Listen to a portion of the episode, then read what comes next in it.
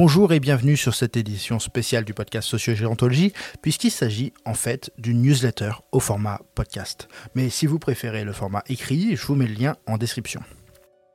Et cette semaine, au programme, une édition coulisses, où je vous parle des raisons de ma relative absence ces derniers mois, de l'anniversaire de l'entreprise Sociogérontologie et du défi que je me lance pour réactiver le muscle de la création. C'est parti. Pourquoi est-ce que je publie moins? Oui, et j'ai bien dit publie moins et pas produit moins. Parce que je sais qu'au regard de mon rythme de publication, on a l'impression que je suis en vacances depuis euh, quelques mois. En réalité, je produis, beaucoup même, mais soit dans le cadre d'Omitis, où je dirige la recherche et où ce que je fais depuis le début de l'année est assez fou. Un jour, il que je prenne le temps de vous montrer les coulisses d'un pôle recherche au sein d'une entreprise, soit dans le cadre des missions sociogéontologie, car oui, sociogéontologie est aussi une entreprise. Résultat des courses, je n'ai plus le temps de produire et de publier autant de podcasts qu'avant. Je le sais et j'ai commencé à corriger cela. Ces derniers mois, je me suis fait aider Dan pour le montage des podcasts. Fanny a aussi mis la main à la pâte et dernièrement, Eleonore nous rejoint sur la production de contenu pour les réseaux sociaux. Son job, faire que Fanny et moi puissions nous concentrer sur l'analyse et l'écriture.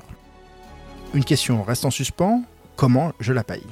Et c'est ce qu'on allait voir dans cette deuxième partie de la newsletter, le bilan de l'entreprise Sociogéontologie qui fête ses un an aujourd'hui. Bienvenue du côté obscur du projet. Il y a un an, j'ai déposé les statuts de l'entreprise Sociogéontologie. Il s'agit d'une SASU, puisque je ne cherche pas à tirer de revenus de cette activité, mais faire en sorte que tout le chiffre d'affaires soit réinvesti dans nos projets. J'ai la chance d'avoir un revenu de par mon poste et je n'ai pas besoin de revenus supplémentaires. En revanche, j'ai rien contre le fait de gagner de l'argent, bien au contraire, l'argent est un levier permettant de démultiplier l'impact de nos actions, et moi j'ai envie d'avoir beaucoup d'impact. Bon, là, je vais rentrer dans les détails de ce que je fais et de ce que ça me rapporte. Si cela ne vous intéresse pas, passez directement à la partie suivante où je vous dévoile ma stratégie pour me remettre à créer du contenu. Si je fais le bilan de mon année, je peux dire que j'ai vendu trois types de prestations. Des conférences, formations et ateliers, ensuite des podcasts et enfin des recherches utilisateurs. D'abord les conférences, formations et ateliers. J'adore ça. Je pense que c'est en direct sur scène, dans l'interaction avec le public, à transmettre mes connaissances avec cette petite dose de provocation que vous connaissez bien, que je suis le meilleur et que j'ai le plus d'impact. Au fil des ans, j'en ai fait des dizaines et des dizaines. Mais depuis le podcast, je suis encore plus sollicité. Trop même. Alors depuis janvier 2022, je facture mes conférences. Parfois pas grand chose, juste histoire de donner plus de valeur à ma venue à un événement. Parfois plus, beaucoup plus, notamment quand la conférence me demande un gros travail de recherche. Cette année, 10% de mon chiffre d'affaires vient de cette activité. C'est pas beaucoup et je vais tâcher d'améliorer ce score car encore une fois, c'est quelque chose où je suis très bon et que j'adore faire. Deuxième source de revenus, les podcasts. Ça vous aura pas échappé que je fais du podcast. J'adore ce format car il me permet de me glisser dans l'oreille de l'auditeur pour un temps assez long et de lui présenter des idées qu'on ne trouve pas forcément sur les autres médias. C'est en tout cas la ligne que je suis. Des marques désirent bénéficier de ce format pour présenter leurs solutions, parfois un peu complexes, et ou pour travailler leur notoriété en s'engageant dans un format qui est encore peu développé. Et c'est ce qu'on appelle nous le sponsoring.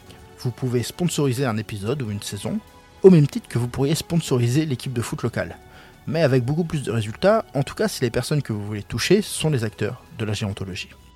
Cette année, 40% de mon chiffre d'affaires vient de cette activité. En grande partie grâce à la saison 1 de Culture G, sponsorisée par Domitis. Merci à eux pas mal, mais malgré cette somme, on ne peut pas vraiment dire que l'activité podcast soit rentable, car les coûts sont finalement assez importants, et j'ai moins de 15% des épisodes qui sont sponsorisés. Bref, peut mieux faire. Et c'est aussi pour cela, c'est aussi parce que ce résultat est assez décevant que cette année, j'ai un peu levé le pied pour me concentrer sur une activité plus rémunératrice, la recherche utilisateur. Les recherches utilisateurs, vous ne savez certainement pas ce que c'est, et pourtant vous pourriez peut-être bien en avoir besoin. La recherche utilisateur consiste à rentrer dans la tête de votre client ou utilisateur pour comprendre qui ils sont, ce qu'ils veulent et comment ils voient les choses. Car oui, si vous voulez mieux communiquer avec quelqu'un, vous devez voir les choses depuis son point de vue. Et là, vous allez me dire que c'est déjà le but avec sociogéontologie.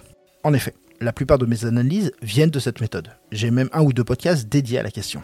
La différence vient surtout du fait que dans un podcast, c'est une connaissance générique que je fournis. Dans une recherche utilisateur pour un client, c'est une connaissance spécifique adapté à la cible de ce client. C'est assez particulier comme méthode. Nous avons d'excellents résultats pour nos clients sur deux domaines en particulier, pour mieux vendre leurs produits et pour réussir au mieux la mise sur le marché, ce que dans notre jargon on appelle trouver un product market fit. Mais peut-être que ça ne vous concerne pas, donc je m'attarde pas là-dessus. 50% du chiffre d'affaires vient de cette activité cette année avec 8 projets réalisés. C'est bien et ça nous permet d'envisager de nouveaux projets toujours plus ambitieux. quel est le chiffre d'affaires total pour les 1 an de sociogéontologie Disons qu'il est très satisfaisant pour ce qui reste un side project. Il est suffisant pour commencer à bien m'entourer, mais insuffisant pour lancer tous les projets que j'ai en tête. Et je suis donc face à un dilemme. Si je veux gagner plus, je dois faire plus de missions, et donc produire moins de contenu, tant bien même ce qui m'intéresse le plus, c'est de produire des contenus toujours meilleurs, ce qui demande de l'investissement. Bref, le serpent se mord la queue. Ou alors, et c'est la solution que je choisis, j'augmente mes tarifs. Et ça, ça signifie deux choses. Un, gagner en valeur. Si je vends plus cher, il faut que mes clients retirent plus de valeur de mes services. Deux, trouver des clients capables de payer ce prix-là. Et ça, ça signifie mettre de côté les startups un peu trop early dans leur développement, sans le fameux product market fit ou sans financement. Dans les deux cas, il est nécessaire de me relancer dans une stratégie de création de contenu. Et on en arrive à la troisième partie de cette newsletter, mon plan pour relancer la machine à créer du contenu. Dans une stratégie de contenu, le secret c'est la régularité. Autant dire que je suis complètement passé à côté de cette année. Mais il y a un secret dans le secret. L'ultra régularité. Publier au moins une fois par jour. L'ultra-régularité a plusieurs avantages. D'abord, la visibilité. Seule une minorité de votre réseau voit votre contenu. Créer plusieurs contenus permet de le montrer à plusieurs minorités de votre réseau, qui ensuite pourront se croiser sur les meilleurs contenus. En gros, avec beaucoup de contenu, vous avez à la fois moins de personnes qui voient votre contenu, mais aussi plus de chances que l'un d'entre eux performe beaucoup mieux. C'est ce que j'ai observé en obtenant déjà à deux reprises cette stratégie. Ensuite, l'expérimentation. Plus vous publiez, plus vous comprenez ce qu'il faut faire. C'est comme un stage intensif. En quelques semaines, vous pouvez faire un bond gigantesque dans votre compréhension de ce qui fonctionne et de ce qui ne fonctionne pas pour vous. Surtout, vous créez une routine d'écriture. Et ça, je ne le répéterai jamais assez. C'est un super pouvoir indispensable. Ça vous aide à clarifier vos idées, à les ordonner, à créer des concepts, à développer des argumentaires, etc.